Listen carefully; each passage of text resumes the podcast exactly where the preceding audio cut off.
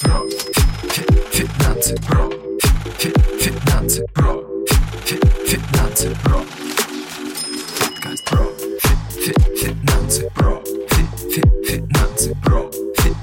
Финансы про. Финансы подкаст.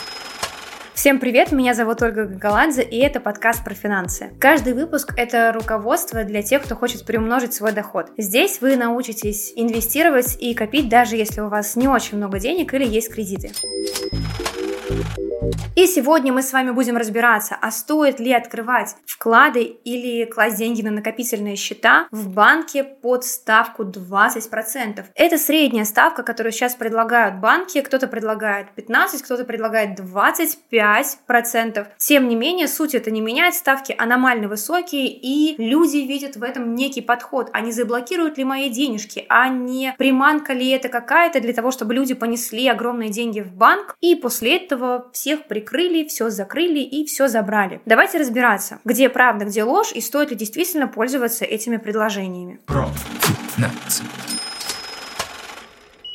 В этом подкасте мы с вами разберем валютные вклады и рублевые вклады отдельно, и начнем мы с рублевых. Какие же есть плюсы открытия вкладов под такие ставки? Во-первых, предыстория. Сейчас процентная ставка Центрального банка 20%. И вот это вот регулирование процентной ставки – это часть так называемой денежно-кредитной политики или монетарной политики. Каждая страна, любой центральный банк любой страны играет процентной ставкой в зависимости от экономической ситуации. Сейчас экономическая ситуация крайне сложная, и в этом случае для того, чтобы не было сильного бегства из э, рубля, в том числе, ставки повышаются. Не только поэтому они повышаются, сейчас мы не будем вдаваться в механизмы денежно-кредитного регулирования, мы поговорим больше про практическую составляющую для нас с вами. Вспоминаем, что у нас в России есть агентство страхования вкладов. Агентство страхования вкладов гарантирует вам, что если вы внесете на любой банковский счет сумму до миллиона четыреста, то в этом случае агентство по страхованию вкладов, даже если банк будет признан банкротом, выплатит вам сумму миллион четыреста на один банк. И ввиду этого я бы хотела сказать, во-первых, не бойтесь класть деньги даже в самые странные банки, которых вы никогда не слышали, не видели, даже под высокие ставки, если вам ок с тем, что придется потом забирать эти деньги деньги не в том банке, куда вы их принесли, а в другом банке, который будет выдавать страховые выплаты. В чем проблема страховых выплат? С одной стороны, это очень классный механизм, но есть некоторые нюансы получения страховых выплат. Я лично, работая в банке, в банке открытия, я тогда работала еще, училась в университете, в Санкт-Петербурге в финансово-экономическом выдавала людям страховые выплаты из других банков. Они приходили к нам и говорили, я вкладчик такого-то банка, хочу забрать свою страховую выплату. Давали паспорт, и мы просто по паспорту делали выплату. Люди получали и сумму, которую внесли, и проценты, которые им были начислены. С одной стороны, механизм отлаженный, понятный, а, никаких особых, особого дискомфорта не было для вкладчиков, но был один нюанс. А нюанс был в следующем. Во-первых, если у вас валютный вклад, а мы о них отдельно в этом подкасте поговорим, вам деньги будут выданы в рублях по курсу на дату отзыва лицензии у такого банка. Во-вторых, если вы положили на вклад миллион четыреста и произошел, произошел нехороший казус с банком, которым вы воспользовались, то в этом случае вам выдадут только миллион четыреста, а про проценты вы можете забыть. Еще очень важный момент. Обезличенные металлические счета, так называемые, это когда вы покупаете золото, в банках не страхуются. То есть страхуются именно счета физических лиц, просто вот вклады, все, что на картах страхуется, на накопительных счетах. Все это вместе суммируется, и до миллиона четыреста вам будут выдавать, если вдруг произойдет неприятная ситуация с банком, который обслуживал ваш вклад, который принимал от вас деньги. То есть до миллиона четыреста все в порядке, и примерно плюс-минус механизм я вам описала. А дальше встает вопрос, окей, миллион четыреста, если мы положим сейчас подставку 20%, ставка что-то высоковато. Я вам скажу, что ставка невысокая с учетом того, что сейчас ставка Центрального банка 20%. Если бы ставка Центрального банка была 10, а банки привлекали бы сейчас под ставку 20, вот это бы очень сильно должно было насторожить всех из нас. Но если текущая ставка 20% нашего центрального банка и банки предлагают примерно по такой же ставке вклады, все в порядке. Это просто нормальная стоимость денег сейчас. Банки принимают вклады от населения и потом эти деньги выдают тем, кто в них нуждается, под свои процентные ставки, которые выше, чем ставки по вкладам, естественно, и разница и будет тот самый доход, который банк получает. Чем больше банк привлечет, чем больше банк выдаст денег, тем лучше. Банку нужны деньги на выдачу ипотек и так далее, кредитов. И вот этот вот механизм перетока денег от тех, кому, кто хочет от них избавиться, так скажем, на время, получать свои проценты,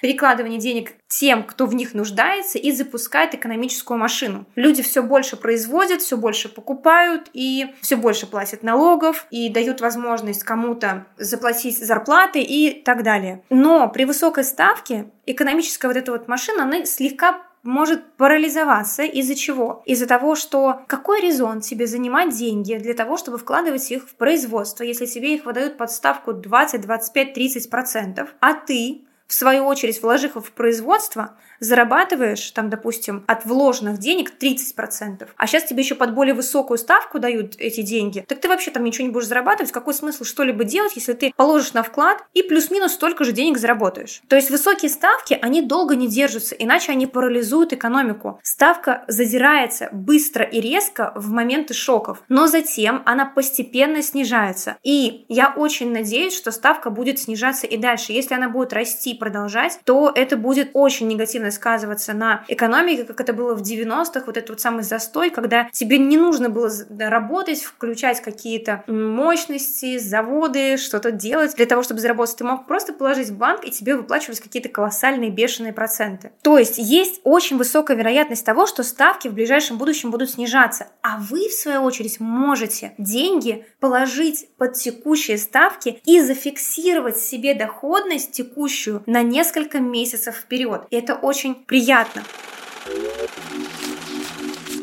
переходим к плюсам, как раз-таки тем самым плюсам, которые сейчас есть. Конечно же, мне кажется, положив деньги на вклад по 20%, вы не сильно перекроете текущую инфляцию, учитывая то, насколько сильно все сейчас подорожало и, возможно, даже будет дорожать. Хотя правительство делает все для того, чтобы сдержать цены. Даже запретили экспорт пшеницы из России, в то время как мы были первыми по экспорту пшеницы в мире. Представляете, мы запретили вывозить пшеницу даже в дружественные страны для того, чтобы оставить ее в России и тем самым сдержать цены, рост цен на продовольствие. Так вот, суть в том, что сейчас, если вы откладываете деньги на вклад, то вы можете зафиксировать себе ставку, если оформите срочный вклад. Если у вас накопительный счет, и вы положили по 20% накопительный счет, то в любой момент банк может изменить процентную ставку по накопительному счету. То есть сейчас она 20%, а через месяц она может уже быть 10%. И вместе с этим упадет и ваш доход, соответственно. А если вы откроете вклад со сроком, допустим, год, то вы зафиксируете себе высокую процентную ставку на весь год. Но по фиксированным процентным ставкам, по фиксированным фиксированным вкладом, имеется в виду срочным вкладом, ставки могут быть немного меньше, поэтому поищите те вклады, которые могут быть вам сейчас интересны, чтобы зафиксировать процентную ставку надолго. Кстати, мы подготовили с нашей командой хороший подробный файл, в котором рассказываем, как выбрать банковский вклад, на что обратить внимание, и даже создали подборку из самых интересных банковских вкладов с высокими процентными ставками, которые сейчас предлагают банки. Вы можете найти этот файл у меня в библиотеке инвестора. Библиотека инвестора размещена в моем телеграм-канале. Если вы зайдете в мой телеграм-канал, который так и называется, Ольга Гагаладзе, в описании будет ссылка. И вот если по этой ссылке пройти, то там будет библиотека инвестора. А в библиотеке инвестора очень много файлов, в том числе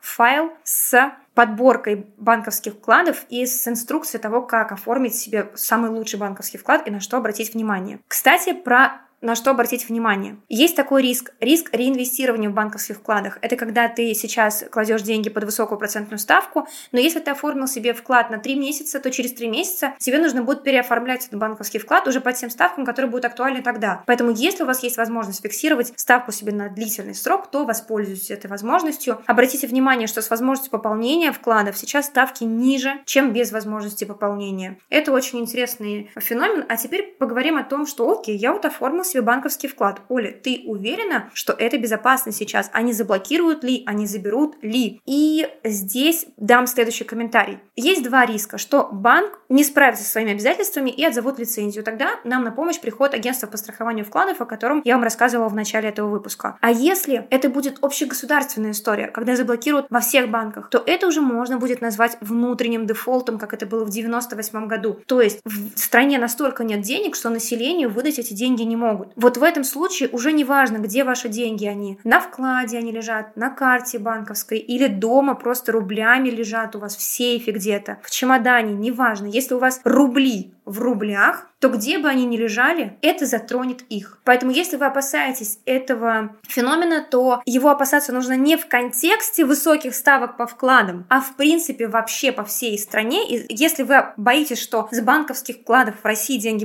выдавать не будут в рублях, то значит вы опасаетесь внутреннего дефолта. Чем отличается внутренний и внешний дефолт, мы с вами говорили в предыдущем нашем подкасте про дефолт в России, про вероятность его происшествия. Поэтому если вы вдруг не слушали этот, не смотрели этот подкаст, обязательно посмотрите, и вы поймете, чем отличается внутренний и внешний дефолт. Спойлер, вероятность внутреннего дефолта крайне низкая. У нас в бюджете есть деньги, у нас есть фонд национального благосостояния. Если в 98 году у нас вообще не было денег, то сейчас деньги у нас есть. Проблема только технического характера, о которой мы как раз в том подкасте и разговаривали. Поэтому я э, считаю, что вероятность блокировки средств россиян на всех банковских вкладов всех банков стремится к очень низкой вероятности. И если вы такую вероятность допускаете, то вам нужно просто-напросто все деньги переводить в доллары и эти доллары иметь наличными, потому что сейчас есть небольшие трудности со снятием наличных долларов с банков. Если вы хотите купить наличные доллары, то в банках сейчас вам их не продадут. А если вы хотите снять доллары с валютного счета, то вы снимете 10 тысяч долларов